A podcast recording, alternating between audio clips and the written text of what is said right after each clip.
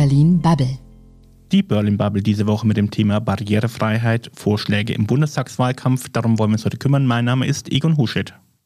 Ich bin Stefan Mauer, hallo. Moin, ich bin Matthias Banners und bei uns ist auch Jasmin Koch als Expertin für das Thema Barrierefreiheit. Hallo Jasmin. Hallo, aber als Expertin würde ich mich dann vielleicht doch nicht bezeichnen. Ich habe mich etwas damit beschäftigt, aber ja, Expertin ist doch noch ein anderes Level. Man soll sein Licht nicht unter den Scheffel stellen, ne? Wir gucken mal. Der Bundestag äh, hat Ende Mai das Gesetz zur Barrierefreiheit im Rahmen der Umsetzung der, einer EU-Richtlinie beschlossen. Ist kompliziert. Ähm, da ging es vor allem um das Thema digitale Barrierefreiheit, aber wir wollen auch so ein bisschen die Wahlprogramme gucken. Ähm, bleiben wir aber tatsächlich erstmal bei dem Thema digitale Barrierefreiheit. Ähm, wie sehr benutzt ihr diese Tools? Wie sehr ähm, nutzt ihr sowas? Ich kann da ja mal einsteigen. Ich bin nämlich ähm, sehbehindert. Das heißt, äh, ich tue mich dann schon auch eher so mit meinem Desktop-Rechner ein bisschen schwerer, wobei da habe ich irgendwie halt einen großen Bildschirm. Aber gerade das Mobiltelefon ist natürlich irgendwie halt der optimale Begleiter, weil ich Dinge irgendwie großziehen kann, weil ich mir das Telefon direkt vor die Nase halten kann, um, ähm, um Dinge besser zu machen. Zumindest bei meiner Sehbehinderung komme ich eigentlich ganz gut damit zurecht. Ich persönlich habe, was die, also was so digitale Sachen angeht, tatsächlich nutze ich das gar nicht. Ich habe, was mich selber angeht, ich hatte vor zwei Jahren richtig heftige Rückenbeschwerden und also jetzt nicht nur so hier ein äh, bisschen verspannt, sondern so, dass ich teilweise nicht mehr richtig laufen konnte für eine Weile. Und da habe ich erstmal gemerkt, an wie vielen Stellen, also jetzt auch im, im Alltagsleben, es eben doch nicht funktioniert, auch wenn es theoretisch funktionieren sollte. Ich habe zum Beispiel, ich erinnere mich, wie ich hier in Berlin am Ostkreuz mal, da muss man ja so Treppen hoch, um äh, zu, der, äh, zu dem Hauptbahnhof zu kommen und dann wieder die Treppen runter, um zu den Bahnsteigen zu kommen. Und da sind an einigen sind da äh, Rolltreppen und Aufzüge. Und natürlich war dann eine Rolltreppe kaputt. Vor dem einen Aufzug war eine riesenlange Schlange. Und ich weiß noch, was das für ein Gefühl war, als ich dann, als ja eigentlich jemand, der gehen kann und, da, und, und keine Gehbehinderung hat, aber an, in der Zeit hatte ich halt ja, hatte ich eine sozusagen und ich kam dann da nicht hoch und ich weiß noch, was das für ein Gefühl war und wie sehr mich das aus dem Konzept gebracht hat. Also viel krasser, als ich eigentlich gedacht hätte. Und wo ich dann auch gemerkt habe, ganz viel von dem, was wir als barrierefrei bezeichnen, funktioniert zwar irgendwie, ist aber eigentlich immer so Prio 2 höchstens und auch oft ein bisschen Alibi. Also gerade diese Aufzüge an Bahnsteigen, die sind so langsam und so überfüllt. Ich hätte halt wirklich 10, 15 Minuten gebraucht, um da hochzukommen, so lange wie diese Schlange da war. Und wie gesagt, die Rolltreppe hat nicht funktioniert und die können ja auch nicht alle benutzen, die eine Gehbehinderung haben. Ja, und dann ist meistens natürlich alles defekt. Also das ist so meine, meine Erfahrung. Wenn ich doch mal den Aufzug nehmen möchte, als ich nach Berlin zurückgekommen bin mit schwerem Koffer, Aufzug kaputt. Ja. Aber Gleich mal eine Frage an euch. Was denkt ihr denn? Ich bin neulich über Zahlen gestolpert. Wie viel Prozent der deutschen Bahnhöfe sind nicht barrierefrei? Naja, wenn du schon so fragst, vermutlich die meisten, oder? 70? Ganz so viele sind es dann tatsächlich doch nicht. Also die Zahlen, die ich gefunden hatte, waren 22 Prozent. Das ist aber trotzdem jeder fünfte. Und da geht es nur um Aufzüge und dergleichen. Wenn wir jetzt uns Blinde angucken, die auf Leitsysteme, auf Leitlinien angewiesen sind, da liegt die Zahl nämlich höher, nämlich bei 43 Prozent. Also fast die Hälfte. Und ich finde, das ist eigentlich ein Unding. Wobei diese Leitsysteme natürlich viel preisgünstiger einzubauen sind als, als Fahrstühle oder, oder ähnliches. Ne? Aber da sind wir, glaube ich, irgendwie halt auch, auch bereits irgendwie halt mitten im Thema. Ja, aber trotzdem ist die Zahl ja niedriger, obwohl sie, wie du sagst, günstiger sind. Wie kann das denn sein eigentlich? Ja, ich könnte mir vorstellen, dass gerade bei dem Thema Barrierefreiheit, dass da auch die Maßstäbe vielleicht falsch sind. Also gilt es schon als barrierefrei, wenn es eine Rolltreppe gibt? Weil, also ich würde jetzt aus eigener Erfahrung sagen, dass mehr als ein Fünftel aller Bahnhöfe keinen Aufzug hat, zum Beispiel. Vielleicht kurz mal zur Definition. Barrierefreiheit ist, dass irgendwie halt jeder, der eine Behinderung hat, ähm, all das benutzen kann, ohne auf Hilfe angewiesen zu sein. Ja, also ist auch tatsächlich festgelegt im Paragraph 4 äh, Behindertengleichstellungsgesetz. Und wie definiert sich das dort genau? Ich habe es mitgebracht.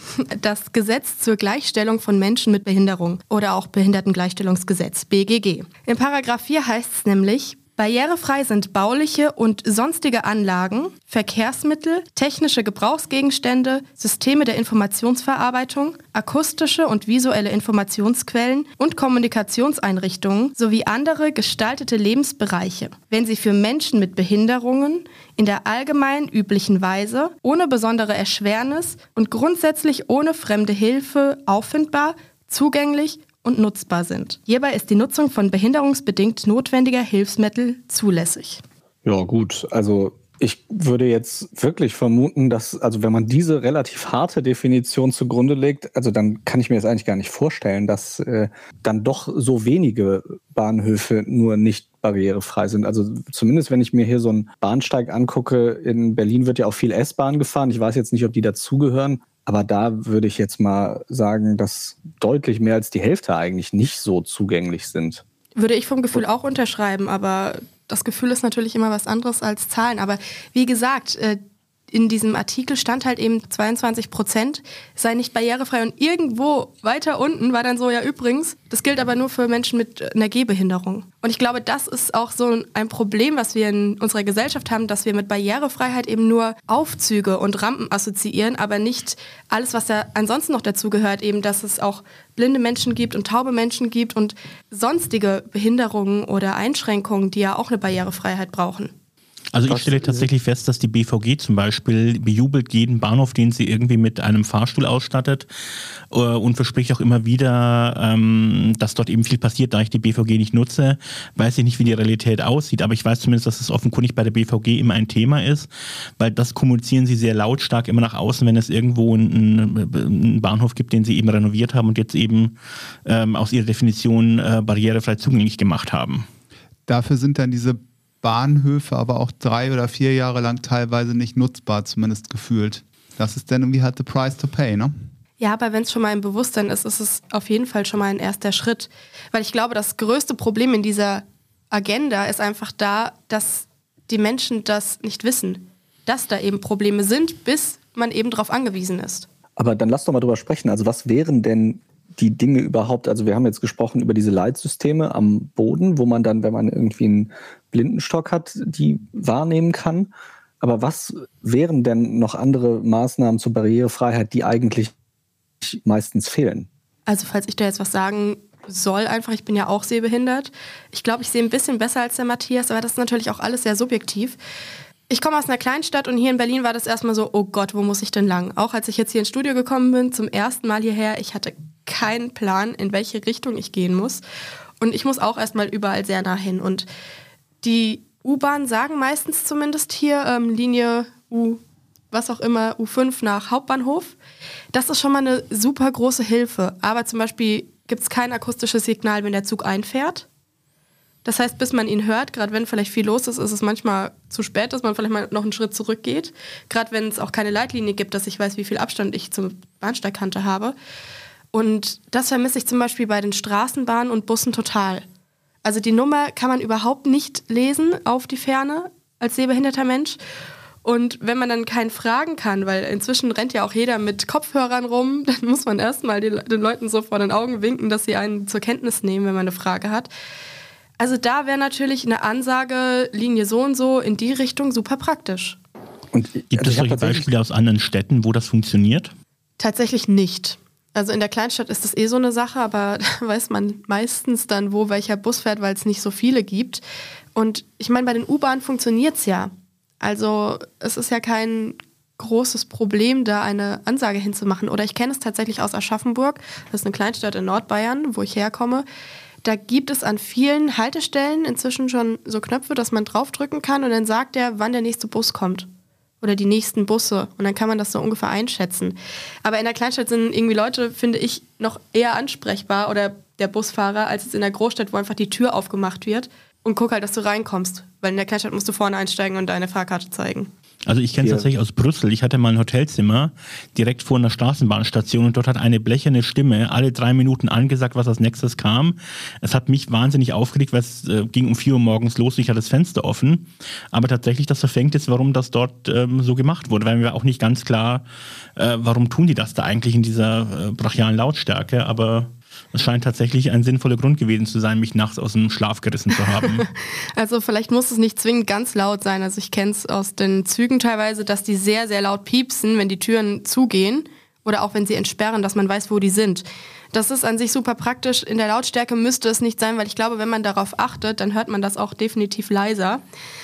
Aber an sich, dass es eben eine Möglichkeit gibt, sowas einzubauen, die ist ja da. Also das ist ja kein großer technischer Aufwand. Was ich eigentlich. Wir haben, äh, wir haben jetzt ja ganz viel über die öffentlichen Verkehrsmittel geredet. Ist das in eurer Sicht auch der oder der Bereich, wo wir am meisten zu tun haben oder wo es am wichtigsten ist, barrierefrei zu sein? Oder gibt es eigentlich noch andere Bereiche, die ähnlich, äh, im, ich sag mal, im Argen liegen? Das ist aus meiner Sicht eigentlich der Bereich, der am einfachsten zu lösen ist, weil das ist ja de facto über Bande ziemlich direkt öffentliche Hand. Das heißt, da könnte ich auch irgendwie halt durchregulieren wenn ich dann irgendwie halt möchte und wenn wir uns ähm, irgendwie halt mal die Wahlprogramme der Parteien anschauen, dann möchten das alle, alle Parteien. Sie haben es zumindest irgendwie halt sehr deutlich aufgeschrieben denke, die Konfliktfelder liegen dann irgendwie halt eher im immer so privaten Bereich, bei Unternehmen, wo ich mich dann natürlich auch darüber streiten kann, äh, wo fallen irgendwie halt die Kosten an, wer bezahlt was. Und äh,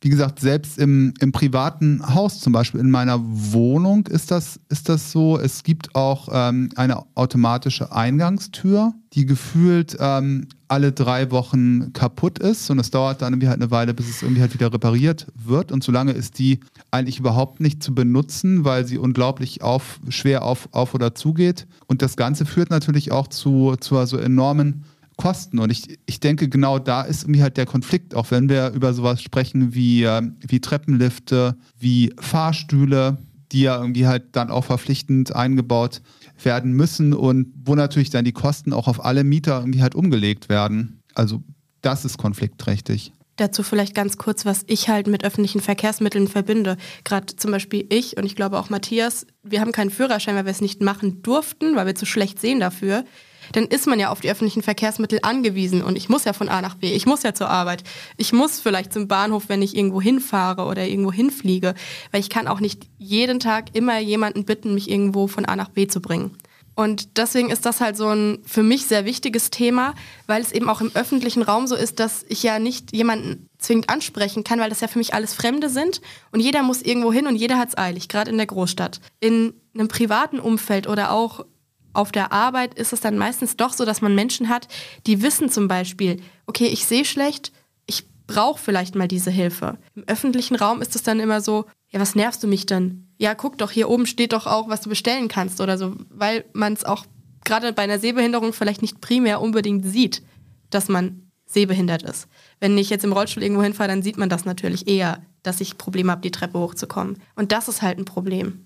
Also ist so ein bisschen, ich sag mal, die Inklusion, die wir, über die wir hier äh, und Barrierefreiheit, über die wir hier reden, die ja in dem Fall immer nur institutionalisiert ist, da können wir vielleicht auch so ein bisschen alle mal selber an die Nase fassen und sagen, vielleicht auch einfach ein bisschen hilfsbereiter sein. Und wenn mehr Leute das sind, dann ist es vielleicht auch mal nicht so schlimm, wenn irgendwo eine Maßnahme nicht perfekt umgesetzt ist.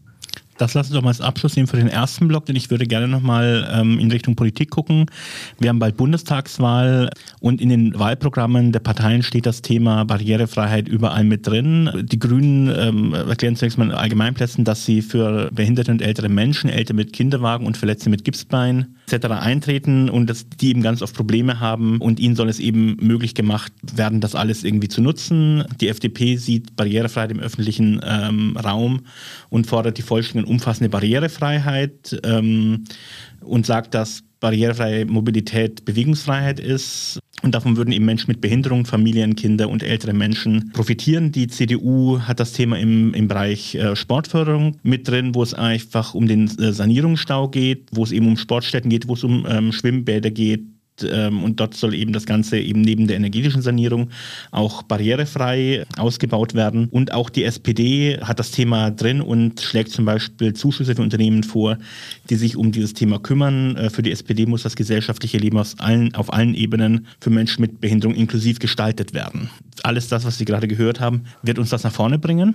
Also wenn ich mir die Wahlprogramme angucke, dann finde ich, steht da gar nicht so viel Konkretes drin. Deswegen finde ich das auch schwer zu beantworten, diese Frage. Also die Grünen schreiben, sie wollen ein Barrierefreiheitsgesetz erreichen. Das wird sich ja aber, Matthias, du hast schon vorhin gesagt, es ist halt dann besonders leicht, wenn es irgendwie um öffentlich gesteuerte Dinge geht, wie zum Beispiel in der Regel den, äh, den Nahverkehr, den öffentlichen. Klar, da kann man dann natürlich einfach das verordnen und dann wird das so gemacht, weil das ja meistens kommunal ist. Ich frage mich halt, bei allen diesen Wahlprogrammen, was genau heißt denn das vor allem auch finanziell? Weil wenn wir hier zum Beispiel drüber reden, eine Wohnung wird barrierefrei gemacht. Wenn es jetzt eine Mietwohnung ist, wer muss das bezahlen? Ne? Den Einbau von einem, von einem Aufzug, was auch immer. Ähm, das ist ja, denke ich, der größte Streitpunkt. Und es geht ja nicht nur um Wohnungen, sondern auch um sehr viele andere Dinge. Sag ich mal, ich bin Anbieter von irgendwas äh, und äh, ja, habe halt hab halt, bin halt nicht barrierefrei gestaltet. Wenn ich meine Gäste empfange, ja, äh, muss ich das? Äh, und wenn ja, wer, wer bezahlt das? Das, ist, das sind, denke ich, die großen Fragen, die wir auch beantworten müssen, wenn wir hier über echte Barrierefreiheit stehen, äh, reden. Und ich habe das Gefühl, dass das nicht wirklich konkret in irgendeinem der Wahlprogramme angesprochen wird, eben um auch nicht vielleicht schlafende Hunde zu wecken, dass dann irgendwelche Widerstände entstehen von Leuten, die es am Ende bezahlen sollen. Aber ich sehe da schon ein deutliches Commitment zu dem Thema eigentlich bei allen Parteien. Und ich gehe auch davon aus,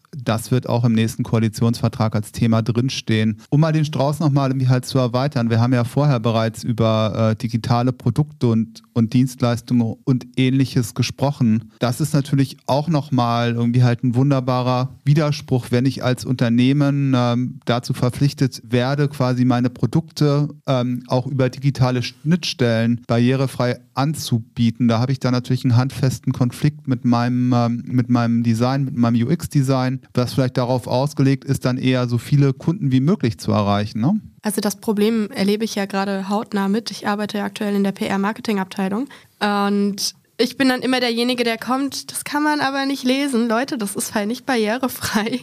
Und ich komme mir manchmal schon ein bisschen vor, als würde ich nerven, aber ich finde, das ist halt so ein wichtiges Thema, weil den anderen fällt es ja nicht auf, wenn sie die Probleme eben nicht haben. Und es geht, glaube ich, auch weniger darum, dass jetzt jeder sein Design so anpasst, dass es für alle Menschen funktioniert. Weil zum Beispiel, ich meine, gelesen zu haben, dass Autisten mit Spektrumstörung einen Farbverlauf nicht, also dass die damit Probleme haben. Aber ich fände es halt wichtig, dass gerade Homepages so aufgebaut sind, dass man eben über einen Menüpunkt dann eben eine barrierefreie Version aufrufen kann. Das heißt, dass ich ranzoomen kann, ohne dass mir das ganze Layout zersprengt wird. Das ist ein guter Kontrast, den ich vielleicht auch einstellen kann. Und dass vielleicht der ganze Schnickschnack im zweiten Schritt weg ist. Aber ich muss das eben erkennen können. Und da bringen mir auch Mediatheken zum Beispiel nichts, wenn dann die Hörfilmfassung so versteckt in einem Menüunterpunkt ist, dass ich die als blinder oder sehbehinderter Mensch gar nicht finden kann. Brauchen wir da irgendwie eine deutlichere Handreichung oder Anleitung auch für Unternehmen, die sowas machen? Weil ich könnte mir vorstellen, dass da auch oft nicht allen bewusst ist, wie viele Aspekte das Thema überhaupt hat. Ich glaube, das Bewusstsein ist halt das Problem. Also ich möchte hier zum Beispiel auch niemandem einen Vorwurf machen, weil man kann ja nur das ändern und angehen, wovon man weiß, dass es ein Problem ist. Und ich glaube, darüber zu reden und dieses Bewusstsein eben in den Köpfen zu verankern, das ist halt das Wichtigste und der erste Step. Und dann können wir weiter gucken, in welche Richtung gehen wir denn, dass es auch wirklich für alle funktioniert. Das heißt, du würdest über das Bewusstsein gehen und nicht über eine mögliche gesetzliche Regelung? Naja, streng genommen gibt es ja eine gesetzliche Regelung seit 2002, das Behindertengleichstellungsgesetz. Das ist jetzt 19 Jahre alt. Was ist in diesen 19 Jahren passiert? Also Luft nach oben. Definitiv. Die Frage ist jetzt nur, wie kann man das tatsächlich so ein bisschen näher bringen?